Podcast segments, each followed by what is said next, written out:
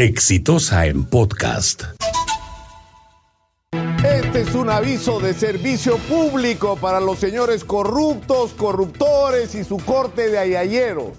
No hay vuelta atrás, señores. La justicia peruana homologó el acuerdo con Odebrecht. Todo lo que dijeron los brasileños vale para la justicia peruana. Y a partir de eso va a empezar la cola, van a ir todos a la cana.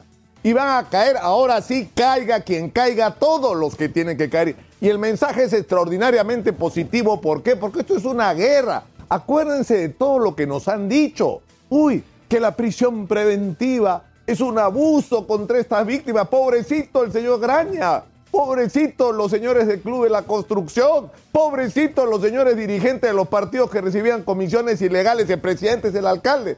Más de 30 mil peruanos tienen prisión preventiva y nadie dijo nunca nada. Solo el 5% tienen prisión preventiva. ¿No es cierto? Se nos dijo que el acuerdo con Oder era una porquería. No porque el acuerdo no tuviera defectos, que por supuesto como todo el humano lo tiene, sino porque no querían acuerdo. No querían que Odebrecht hable. Y finalmente han tratado de chifarse, porque hay yo creo que no hay expresión más precisa para definir lo que querían hacer con el equipo especial Abajato, sacarlo del camino, para que en el Perú haya impunidad, para que no sepamos la verdad, para que los que merecen castigo lo reciban.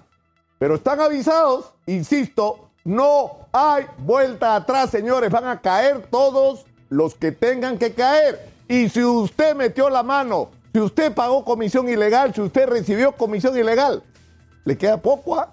le quedan horas, días para acogerse a la colaboración eficaz, porque después, cuando terminen de hablar los brasileños, ya no la van a necesitar.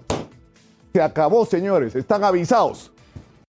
Este fue un podcast de Exitosa.